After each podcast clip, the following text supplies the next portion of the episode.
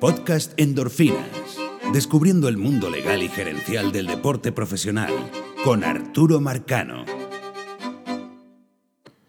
Bienvenido a otro podcast de Endorfinas. Esta semana vamos a hablar de tres temas. El tema de la cápsula. Y aquí quizás nos estamos este, como creándole otra personalidad al podcast. Anteriormente analizábamos, agregábamos eh, comentarios sobre la cápsula al final. Ahora estamos utilizando ese espacio para incorporar eh, algunos dos temas adicionales eh, en la semana, cuando eso ocurre.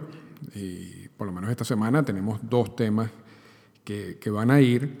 Después de la cápsula, la cápsula es sobre los non-tender, que es una figura técnica en el mundo de las grandes ligas que yo creo que todo el mundo debe manejar, y allí lo explicamos.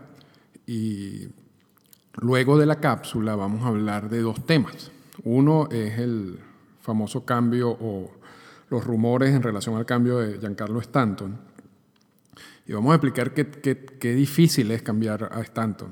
Esto no tiene nada que ver con el talento de Stanton, ni, ni, ni con lo que él puede aportar en el terreno de juego. Eh, esto es un asunto más contractual, pero eso, eso es parte de lo que vamos a hablar al final, en los comentarios finales. Y lo otro es una noticia muy particular del béisbol venezolano, de la Liga Venezolana de Béisbol Profesional, donde hay un jugador eh, dominicano, Jesús Valdés, el Cacao, que está cercano a batir dos récords importantes en la liga y al cual se le trató de hacer una prueba antidopaje y él se negó. Y vamos a explicar exactamente qué consiste estas pruebas razonables antidopaje y si el jugador tenía o no razón de negarse y cuáles son los argumentos del comité para realizarle esa prueba. Así que son tres temas en el podcast de esta semana y que vamos a iniciar con la figura de non-tender, que repito, es una consecuencia del arbitraje salarial. Explorando el mundo legal y gerencial de las grandes ligas con Arturo Marcano. Cápsula de endorfina en el infield. En la cápsula pasada hablamos del arbitraje salarial y de los mm, conceptos básicos relacionados con el arbitraje salarial. Ahora, hay una figura que se desprende del arbitraje salarial y es los llamados non-tender, la lista de los llamados mm, peloteros non-tender, que la traducción es peloteros a los cuales no le ofrecieron contrato o no le ofrecieron, no le hicieron una oferta para el arbitraje salarial. Y esta es una figura que con el transcurso de los años se ha venido popularizando. Y eh, realmente este año tuvimos 26 peloteros declarados agentes libres porque no le ofrecieron contrato. Pero no, tampoco es que es una figura reciente, porque por ejemplo en el año 2008 habían 43 peloteros eh, a los cuales no le ofrecieron contrato y se declararon agentes libres. Al igual en el 2014 eran 32, en el 2015 34, en el 2016 35. Este año vimos, si se quiere, un, bajón en el número de peloteros a los cuales no se les ofreció contrato. Pero ¿por qué no se les ofrece contrato? Y recordamos la cápsula de la semana pasada que hablamos que la vida contractual de un pelotero tiene dos etapas. Eh, los años de control y los años de agencia libre. En los años de control son los, los primeros seis años de servicio que tiene el pelotero en las mayores. Esos seis años de servicio se dividen en dos partes. Los primeros tres años, en donde el pelotero básicamente no tiene ningún tipo de derecho y recibirá eh, sueldo mínimo, o los aumentos que quiera dar unilateralmente el equipo y los últimos tres años de esos seis años de servicio en el cual él tiene la posibilidad de ir a un arbitraje salarial para que un árbitro independiente, un grupo de árbitros independientes, determine su sueldo para esa temporada. Eh, hay el caso, por supuesto, de los Super 2, que son jugadores que en vez de tres años de arbitraje salarial tienen cuatro años de arbitraje salarial. Pero no, no vamos a entrar en detalles eh, en eso en este momento. Lo, lo, cierto es que cuando el jugador tiene la posibilidad de ir a un arbitraje salarial, y no todos van a arbitraje salarial, eh, es una figura que no necesariamente es utilizada eh, comúnmente, de hecho no hay, no hay muchos arbitrajes salariales desde su incorporación en el convenio laboral en 1973, ya que las partes llegan a acuerdos para evitarlo, y hablamos de la semana pasada que a veces eso es un proceso que genera eh, roces entre el equipo y el jugador pero vamos a suponer que el jugador eh, y el equipo no, no, se ponen de acuerdo y, y, van a un arbitraje salarial, quieren ir a un arbitraje salarial. Ya, ya, hoy en día se sabe más o menos cuánto va a recibir ese jugador en el arbitraje salarial. O sea, no solamente porque, bueno, tú tienes lo que es la cifra que, que genera el equipo, la cifra que genera la gente del, pelotero, pero también tienes todos los datos históricos. Así que hay, un, hay, hay bastante certeza en cuanto a cuál, qué cantidad de salario estamos hablando, si las dos partes van al arbitraje salarial. Eh, y los equipos, sobre todo recientemente, a pesar de que los números eh, hace unos 10 años quizás sean mayores, pero yo creo que este es un ejercicio que está siendo cada vez más científico.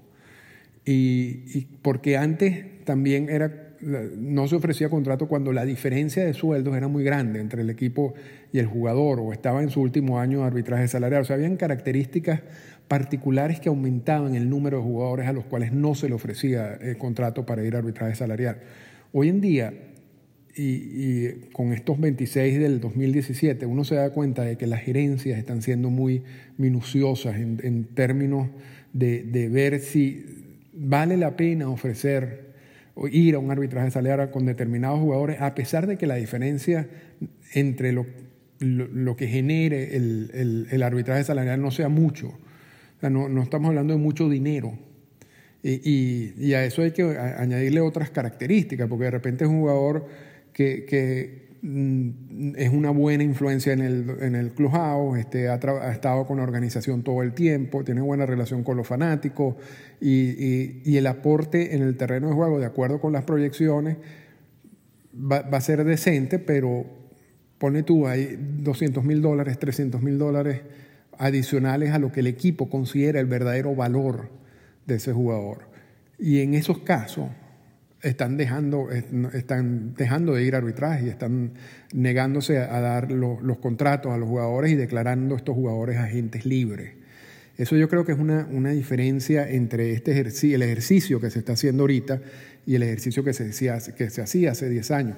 También eso hay que agregarle que las gerencias están muy, están muy preocupadas por la cantidad de dinero en salarios, debido a que hay un, tax o un impuesto al balance competitivo, que antes se llamaba el impuesto al lujo, y que esos impuestos van a tener un efecto muy duro en la manera como los equipos manejan su nómina.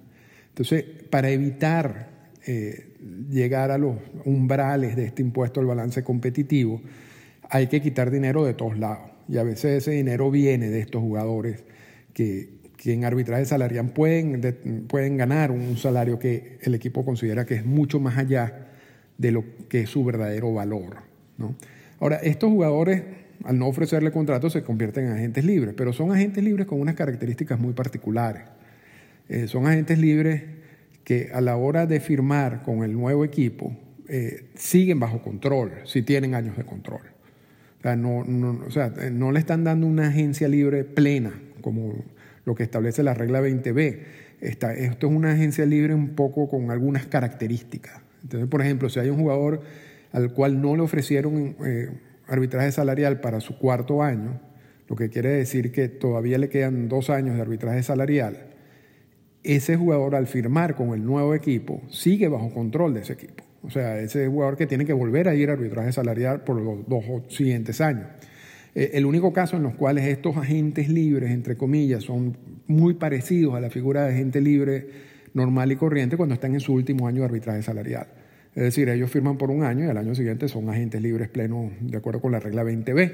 Ahora, mm, evidentemente que estos también son agentes libres que no deberían recibir más dinero de lo que la proyección del equipo dio y por lo cual le negaron darle el, el contrato. Es decir, si, la, si, hay un jugador que, está, que tiene una proyección de recibir en arbitraje salarial 3 millones de dólares y por lo cual el equipo dice yo no voy al arbitraje salarial, yo prefiero eh, contratar a alguien en el, mercado de agentes libres por menos dinero que me va a ofrecer un valor en el terreno similar a este jugador. Entonces, ese jugador que dejó de, ir a arbitraje salarial por esos 3 millones de dólares, normalmente no va a firmar por más de 3 millones de dólares. normalmente va a firmar por una cifra menor, porque ese es exactamente el ejercicio que está haciendo el equipo. Entonces son, son jugadores eh, con unas características determinadas. Eh, es un ejercicio muy interesante, científico, donde se usa mucha data, de comparaciones, este, sobre todo en qué es lo que hay en el mercado que pueda sustituir a ese jugador por menos dinero. Eh, y, realmente es interesante, ¿no? Y lo estamos viendo cada vez más, como lo decíamos anteriormente, cada vez más como un ejercicio científico y es una figura que seguirá por el resto del tiempo debido a que ayuda a evitar pagar dinero por jugadores que el equipo considera que no tienen ese verdadero valor, pero que el proceso de arbitraje salarial, con, con sus características, sí hubiera, le hubiera dado esa cifra como sueldo. Y entonces eso, eso es un problema que tiene el arbitraje salarial sin duda alguna. Pero esa es la gran figura del, non-tender que, que se maneja cada año y que muchas veces genera confusiones.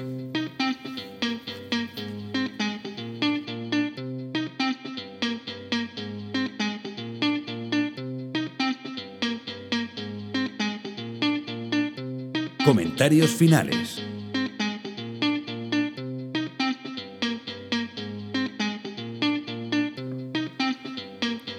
Bueno, esa es la figura del non-tender.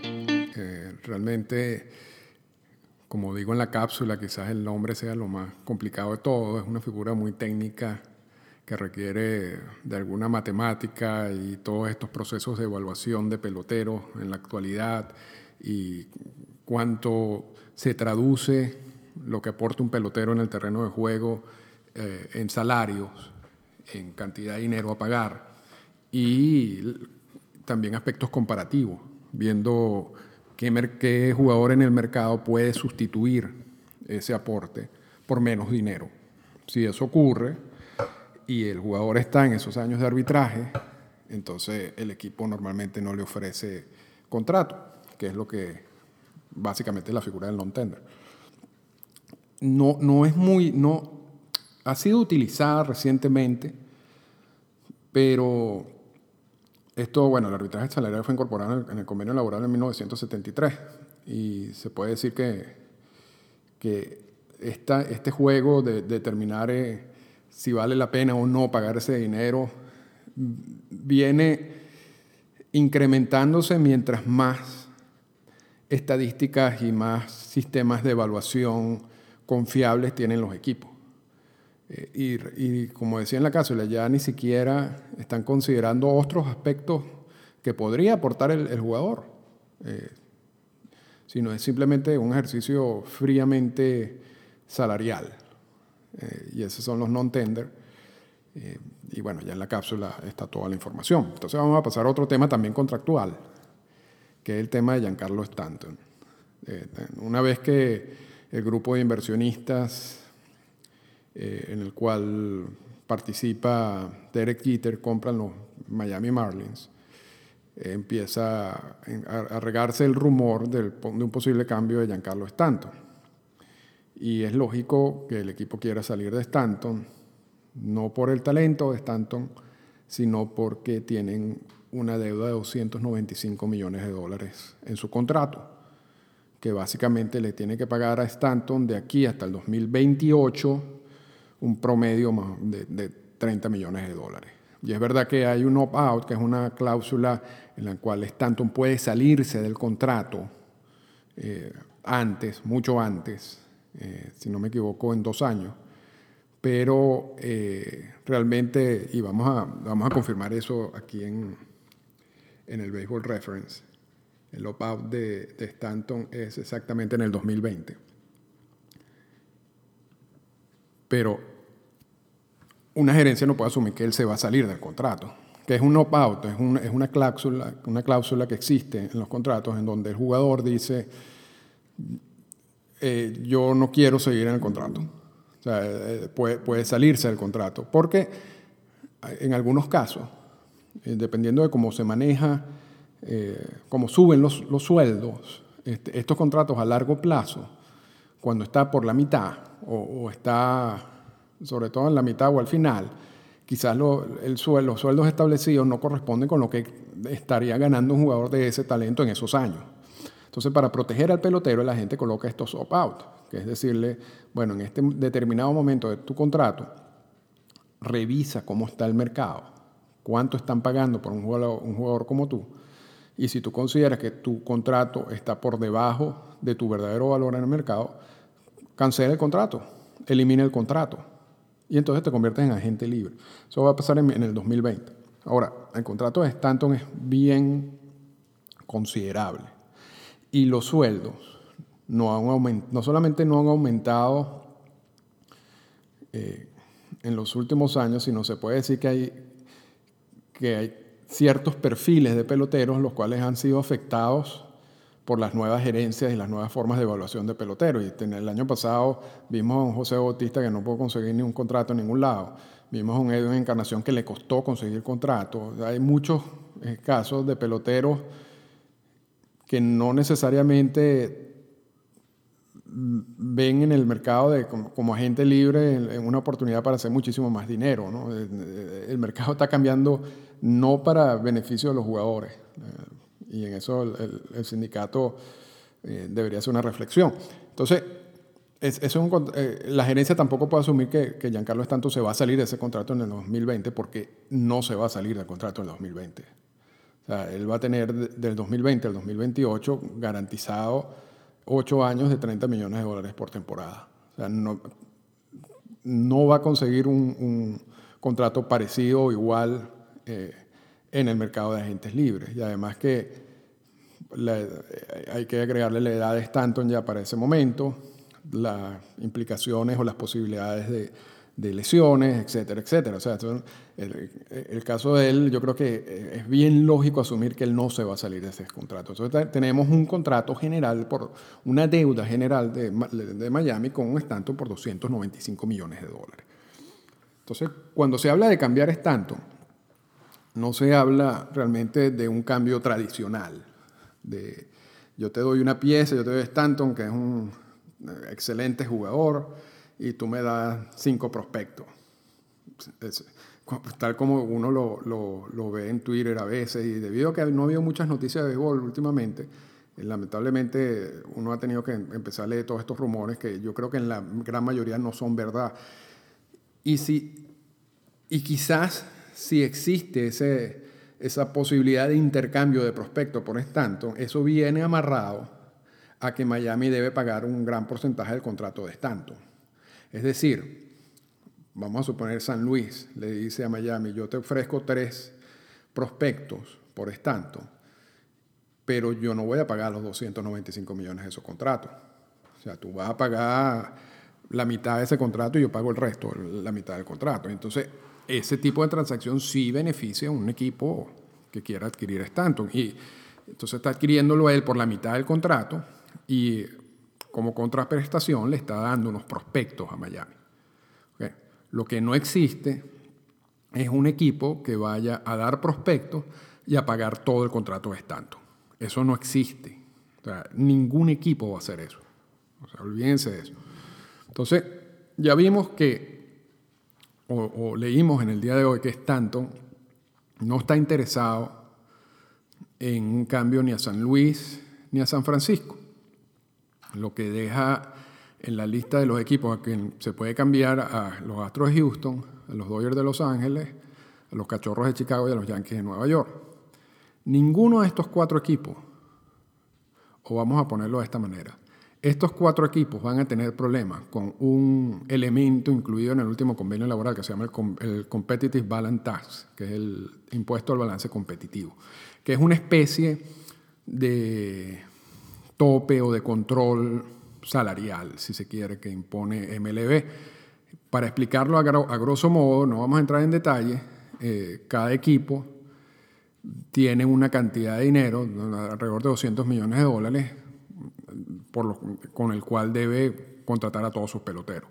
Si se pasa esos 200 millones de dólares en su, nómina anual, tiene que empezar a pagar una cantidad de impuestos y sanciones. ¿okay? Eh, 200 millones, 290 y pico millones parece mucho, pero no lo es.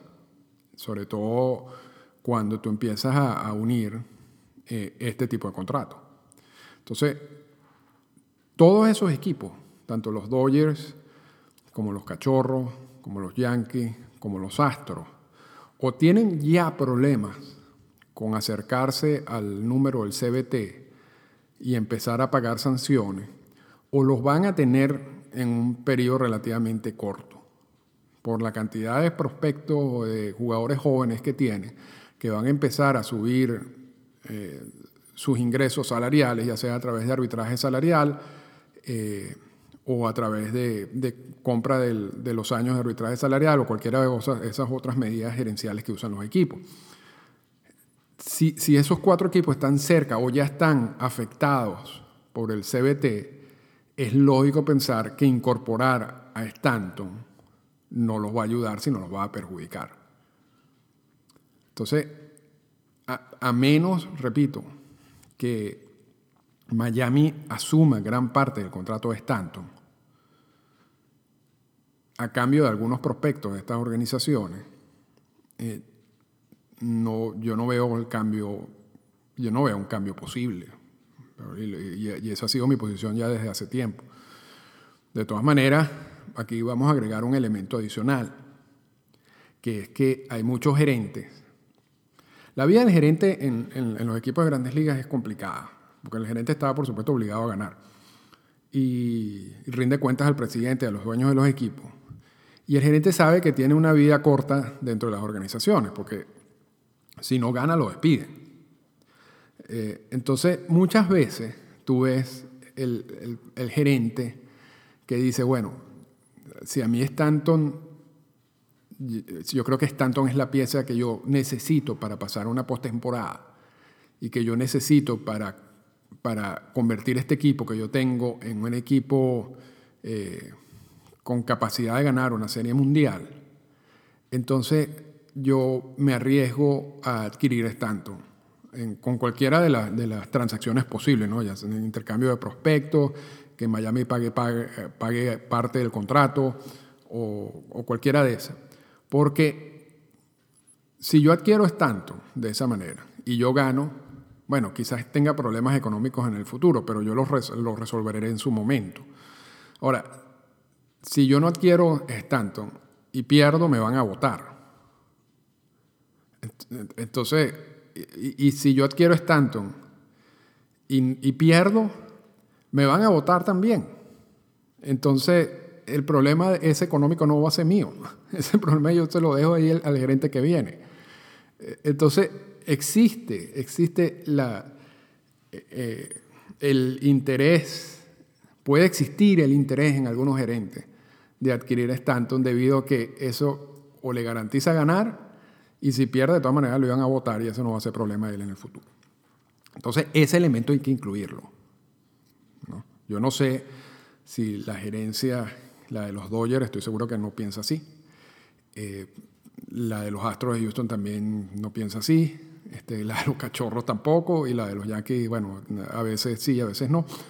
Eh, pero, pero bueno, ese, es un, es un elemento que hay que incluir en todo esto. Pero repito, e, esa transacción de Stanton no es la típica transacción de talento por talento. O sea, hay que quitarse eso de la mente. Y hay muchos que todavía en Twitter eh, comentan, comentan o, se basan en, en, esa transacción de esa manera. Esto es una transacción contractual que tiene implicaciones económicas en el equipo que lo adquiera eh, que tiene implicaciones en el, impuesto al balance competitivo, que tiene implicaciones en la manera como estos equipos, el equipo que adquiere ese contrato, va a armar su nómina en los próximos 10 años.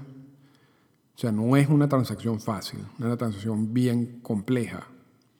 Y es básicamente Miami quien debe determinar. O sea, aquí Miami la única forma que tiene, repito, de salir de ese contrato que yo veo es que pague parte de ese contrato. Y entonces ahí el análisis que debe hacer Miami es, ¿vale la pena que yo pague la mitad de ese contrato y no tener tanto? O sea, yo va a pagar 15 millones de dólares anuales de aquí al 2028 por un jugador que no está. Aun cuando adquiera prospectos, pero el mundo de los prospectos ya sabemos cómo es. Y estos prospectos, si son buenos, van a terminar ganando dinero.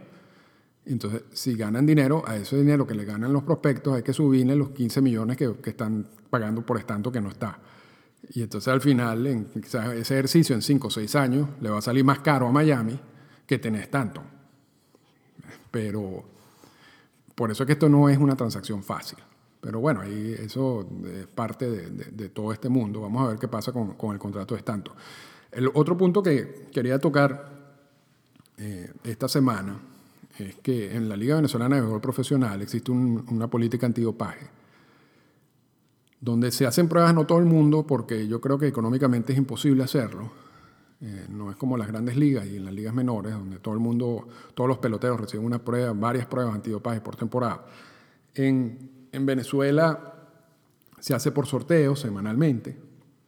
Y hay un artículo, el artículo 17 de la, de la política antidopaje, que habla de las pruebas razonables. Y las pruebas razonables es que cuando el comité creado por esta misma política antidopaje, eh, el comité antidopaje determine bajo una circunstancia, puede realizarle una prueba a un jugador sin que éste haya salido sorteado esa semana. Y, eso fue lo que ocurrió con, Jesús Valdés, un pelotero dominicano que está cercano o que, va a amenazar o está amenazando el récord de jonrones y el récord de impulsadas en la Liga Venezolana de Béisbol Profesional, y que la semana pasada no salió sorteado en las pruebas antidopaje, pero el comité determinó que debería hacerse una prueba, usando el, el argumento de la prueba razonable. Y pareciera que hay una confrontación interna entre la liga y el comité, debido a que no, no, no existe como claridad en, en, cuanto a la aplicación de lo que es la prueba eh, razonable. Y vamos a decir que la prueba razonable es algo que existe en, muchas políticas antidopaje, incluso, incluso en el Código Mundial Antidopaje de WADA. Se habla de este tipo de pruebas que van más allá de, los, de las pruebas establecidas por las políticas antidopaje. O sea, se le da flexibilidad a los comités, a, los entes encargados de la aplicación de la política antidopaje, de incorporar a jugadores en las pruebas, aun cuando la política no determine, o, por en este caso, por ejemplo, no, no estaba sorteado, que el jugador debería hacerse la prueba en ese momento. Y la idea es simplemente, o sea, debido a información que tiene el comité o por algún argumento que tenga el comité, simplemente descartar que se están usando sustancias prohibidas o que algún jugador esté usando sustancias prohibidas. En este caso, quizás la duda razonable en, relación a Jesús Valdés es su gran temporada ofensiva. Y eso tiene toda la lógica, pero además que eso es una, y, por supuesto no es un caso nada más relacionado con Jesús Valdés, o sea, sería aplicable a todo jugador que esté cercano a, a romper una marca ofensiva en cualquier liga. ¿Por qué? Porque tú tienes al, al jugador al cual no le, no le hacen prueba, porque a Valdés no le han hecho ninguna prueba, porque no ha salido sorteado que está amenazando un, récord como de honrones en pulsada, que puede pasar toda la temporada sin hacerse una prueba, y entonces después empiezan las dudas y, los comentarios de que estaba apoyado, de que estaba consumiendo, eh, X por e. Entonces, realmente al final, quien sale perjudicado de todo eso, no solamente es el jugador, porque si el jugador no está usando nada, ¿por qué lo van a etiquetar de esa manera? no, no, no, hay necesidad de, etiquetarlo. Sin embargo, como no, no salió sorteado, nunca se hizo una prueba, entonces tú creas la duda en la gente. Por otro lado, a la liga le interesa hacerle la prueba a Valdés y a todo quien amenace una marca, porque si no, entonces esas marcas pasan a tener el asterisco que, que, ya tienen la marca, por ejemplo, en el caso con el caso de Alex Cabrera o con el caso de Barry Bonds. Entonces, ¿le conviene eso a una liga? ¿Le conviene eso a una institución? No. ¿Le conviene eso a un pelotero? No. Si el pelotero no está usando, yo creo que él es el primer interesado en decir, yo no, este es más, a mí no me importa, yo, yo, yo, soy voluntario para que me hagan la prueba. Además que vamos a estar claro, de aquí estamos hablando de pruebas de orina. Hay muchas sustancias prohibidas en la actualidad que están usando que no son detectables vía pruebas de orina. Entonces, incluso eso abre una, duda adicional allí, pero realmente la labor de la liga es hacer estas pruebas antidopaje, que se hace a través de sorteo o se hace a través de la vía de la prueba razonable. Eh, asumir que este pelotero está, no asumir, pero que existe una duda de que este pelotero esté usando o no sustancia debido a su gran eh, eh, temporada ofensiva, yo creo que es razonable.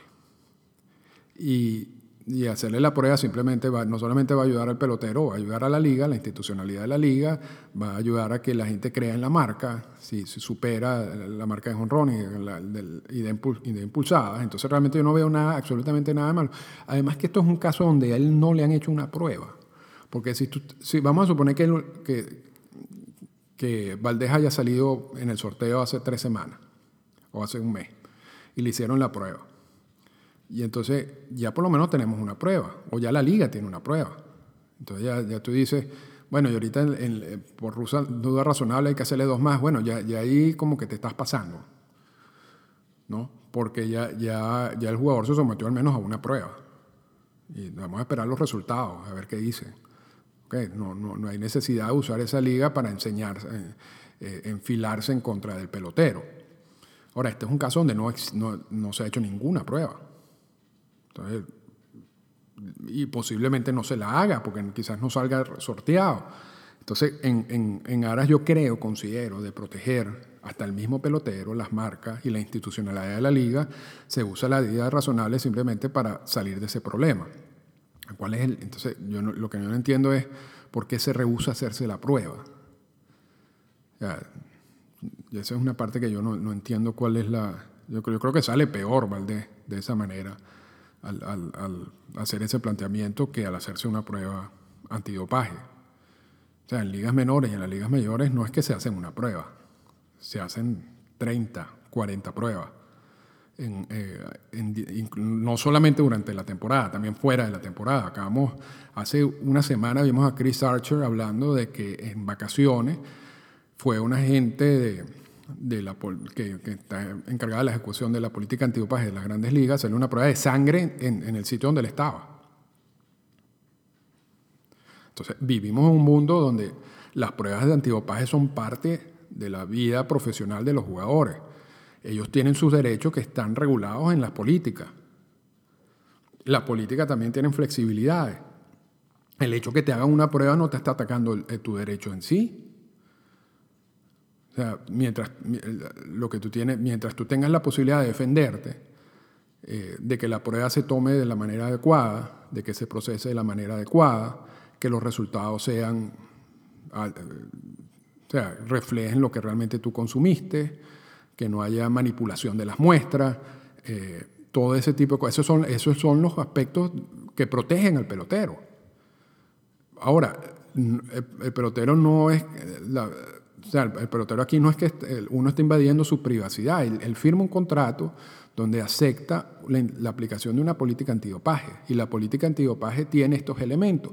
Además de que la política antidopaje también tiene otros elementos externos, como esta situación con, el código WADA. El, jugador tiene cómo defenderse.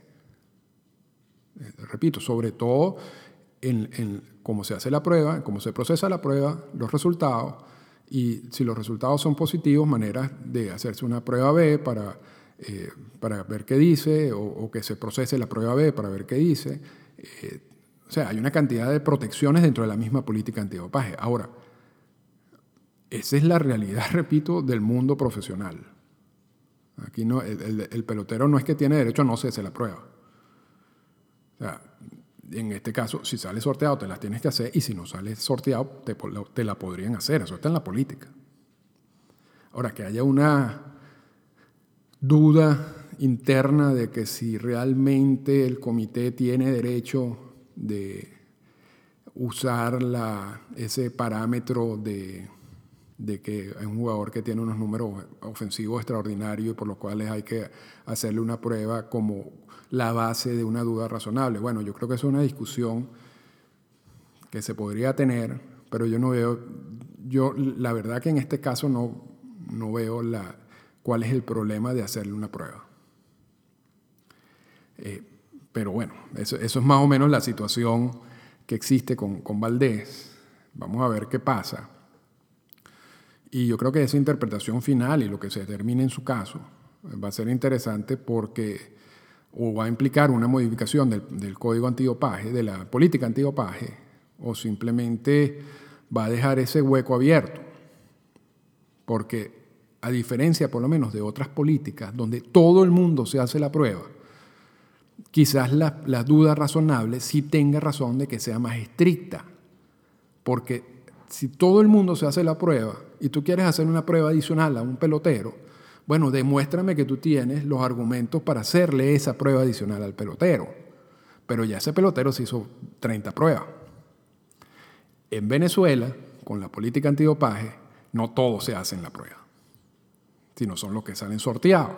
Entonces, debería haber flexibilidad, repito, con la aplicación del artículo 17 de la duda razonable para permitir que este tipo de casos entren de duda, como dudas razonables de uso. ¿Por qué? Repito, y, lo hemos dicho tres veces, porque eso es mejor para el pelotero. Así le quitas el estigma al pelotero que ya existe, sobre todo después de lo que está pasando en estos días. Y también eh, puedes legitimar las marcas de este pelotero, ya, sea de honrones o de carreras impulsadas, no va a tener el, lunar de que no se hizo una prueba antidopaje o que nunca salió sorteado una prueba antidopaje. Entonces yo creo que esto es algo que beneficia a todo el mundo y que esa, ese artículo debe ser considerado tomando en cuenta la realidad de las pruebas antidopaje en Venezuela y no tanto en comparación con las políticas de ligas mayores y ligas menores que tienen otras particularidades, o sea, son distintas en ese sentido. Así que, bueno, con eso los dejamos en el podcast de esta semana y los esperamos la semana que viene.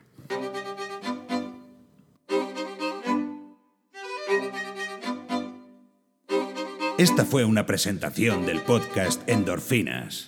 Para comunicarse con nosotros, escríbanos a las siguientes cuentas en Twitter. Arroba Arturo Marcano y arroba Endorfinas Radio.